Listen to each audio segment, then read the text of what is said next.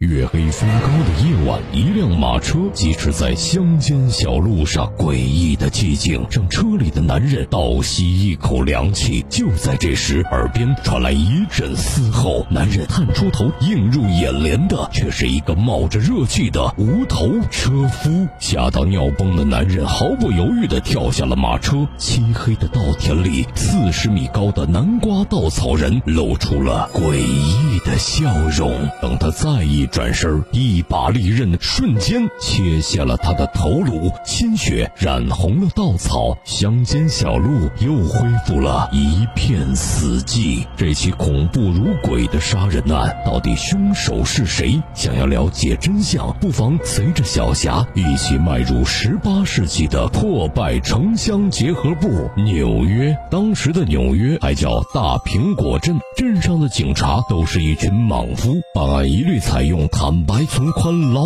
底坐穿，抗拒从严，回家过年的态度。但其中有位年轻的警官是个例外，他认为马上就是十九世纪了，咱们作为零零后一定要讲究科学，刑讯逼供那套不行了。新老两派进行了数千场的辩论，在星条旗的见证下，谁都不服谁。于是老警官们背地里都叫他千条弟。这一日，大苹果镇附近的马家屯。发生了一系列的血腥连环凶杀案，大法官心想：千条弟就你能是不是？那干脆你去吧。所以千条弟屁颠颠的赶到了马家屯，找到了现任屯主范范范二爷家里，听四大长老交代了事发经过。一开始，屯里前任大富豪范大爷和他的儿子离奇身亡，没过多久，李寡妇也惨遭毒手。最诡异的是，这三个人都是斩。首而死，但是头颅不知所踪，接二连三的死亡闹得小村里是人心惶惶，让人联想起曾经的无头骑士传说。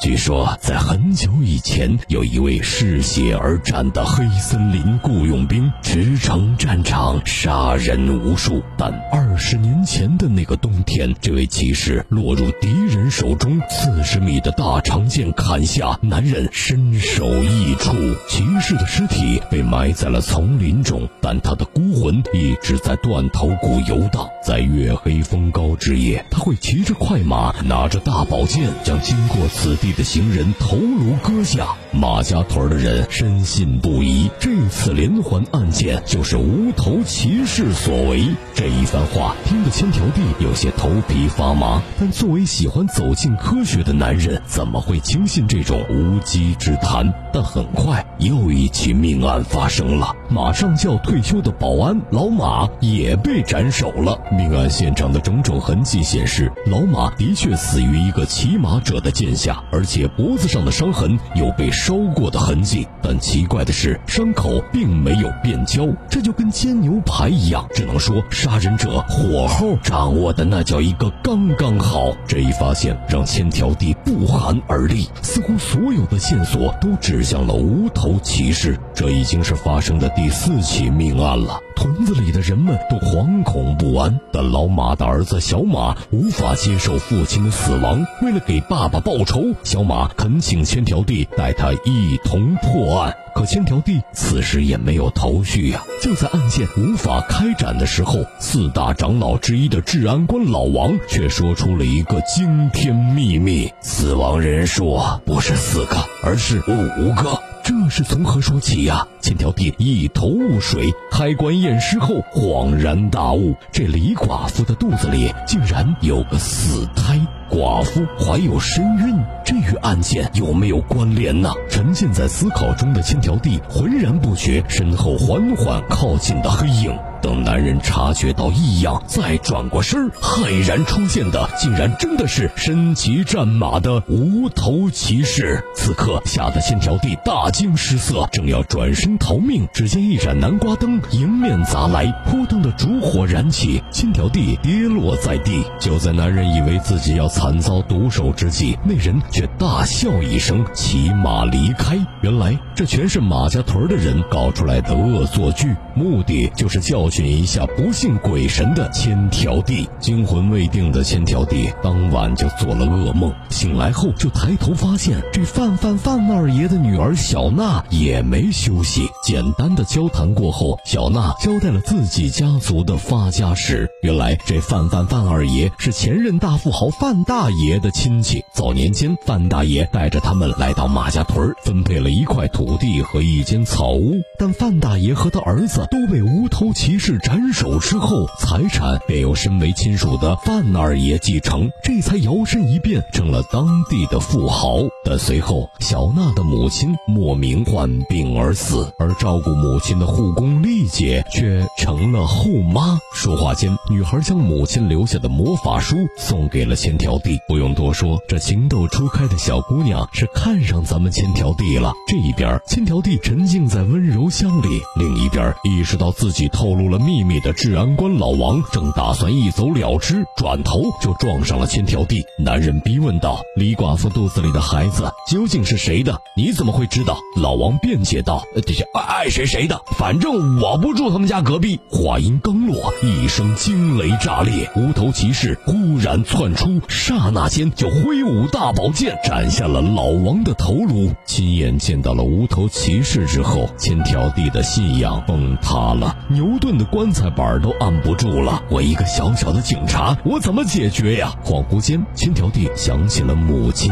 原来他的亲妈也是个巫术研究爱好者，却被父亲视为邪门歪道。冷酷无情的男人声称要拯救妻子的灵魂，竟然活生生打死了妻子。正是这样的童年阴影，让千条弟坚信要用理性和科学来办案。事已至此，只能去马家坟一探究竟了。毕竟那里埋藏着无头骑士的尸骨。很快，千条弟在小马的指引下找到了住在森林里的女巫，并向她询问了无头骑士墓的所在之地。长相狰狞的女巫虽然行事诡异，但千条弟颜值逆天，哪个女人不动心？二话不说就告诉他去找亡灵树，那里就是无头骑士的安息之地。两人问出地址后，立刻快马加鞭赶往马家坟。路上居然遇到了小娜，得人多好办事儿，那就一起去吧。可真等找到了亡灵树，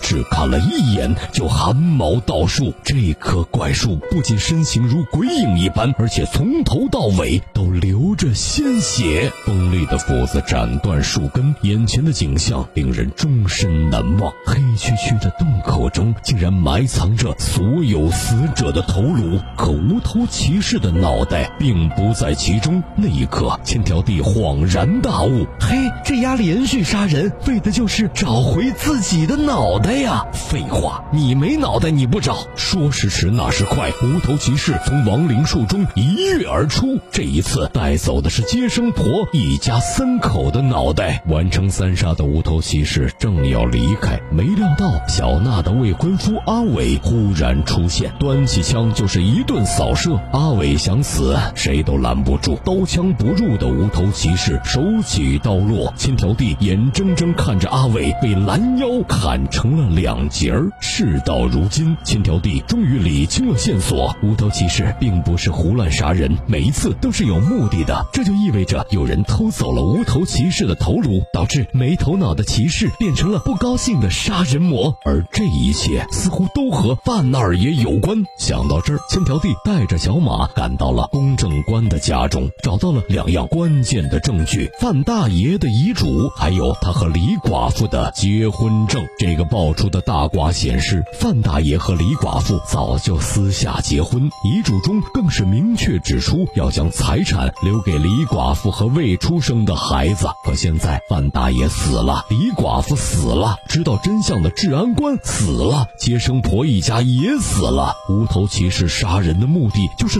阻止遗嘱被发现。那么谁是最大的受益者？谁就是操控无头骑士的幕后黑手。不用多说，这人自然是继承了所有遗产的现任富豪范二爷。可就当千条弟赶回到范二爷家中准备收集证据的时候，却发现小娜在自己房中翻找着什么。撞见男人回来，小娜骂道：“你个白眼狼，我好心留宿你，你倒怀疑起我的父亲，赶紧卷铺盖给我滚！千条弟也没多说，目送女孩离去。可一转头，就发现自己床底下竟然画着符咒。这个外表善良单纯的女孩，原来背地里给自己下咒了。细思极恐的千条弟不敢入睡，埋头思索案件。耳边忽然传来声响，循着声音一路找去，映入眼帘的竟是这样一幅景象：杂乱的草地上，丽姐竟然和牧师在偷欢。只见丽姐缓缓拿出四十米的匕首，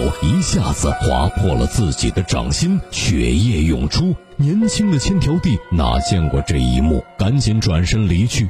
可回到家中，却发现范大爷的遗嘱和结婚证全没了。不用猜，肯定是小娜干的。千条弟原本怀疑范二爷，如今小娜烧毁证据，更是在包庇父亲。明白了，这父女俩是一伙的。千条弟正要揭发一切，范二爷却带来了一个不幸的消息：公证官自杀了。更可笑的是，镇上的居民竟然都认为是千条弟逼死了他，决定召开集会批斗男人。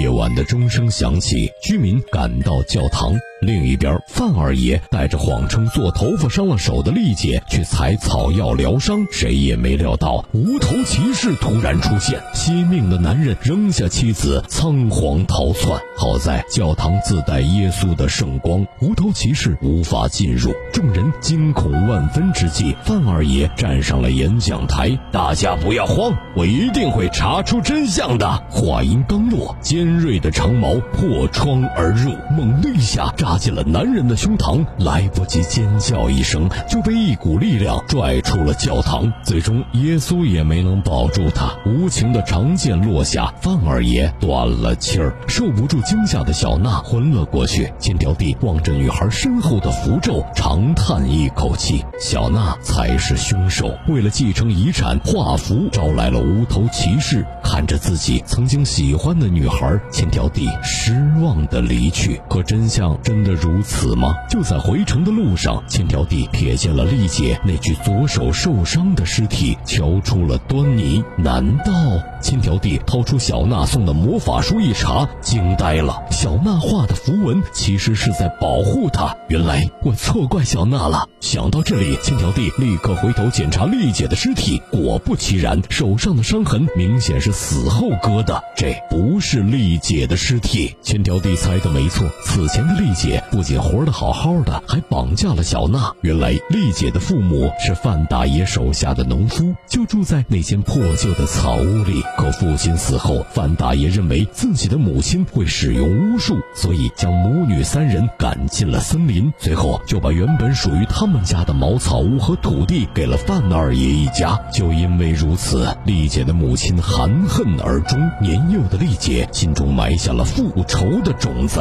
直到有一天。姐妹二人在森林中遇到了遭遇追杀的无头骑士，目睹无头骑士死亡的女孩偷走了头颅，开始了自己的复仇计划，隐瞒遗嘱，害死继承人，勾引范二爷成功上位，杀了家中的女仆，伪造死亡，最后只要杀死小娜就可以继承一切。说完这些，女人念念有词：“出来吧，无头骑士，用小娜的头来交换你的头颅。”话音。刚落，千条弟及时杀到，在熊熊烈焰的吞噬中，带着小娜死里逃生。区区小火哪里困得住无头骑士？阴暗黑森林中的追逐大战，眼看长剑就要砍向小娜的脖颈，千条弟豁出性命，飞身上前夺过丽姐手中的头颅，抛给了无头骑士。害人的骷髅头终于物归原主，无头骑士恢复了本来的面目，小娜也再一次。躲过了生死劫。故事的最后，骑士带上丽姐去了地狱，而小娜跟着千条弟回到了纽约，过上了幸福的生活。小霞想说，《断头谷》这部九九年的经典电影，将哥特风格和恐怖悬疑元素融合在一起，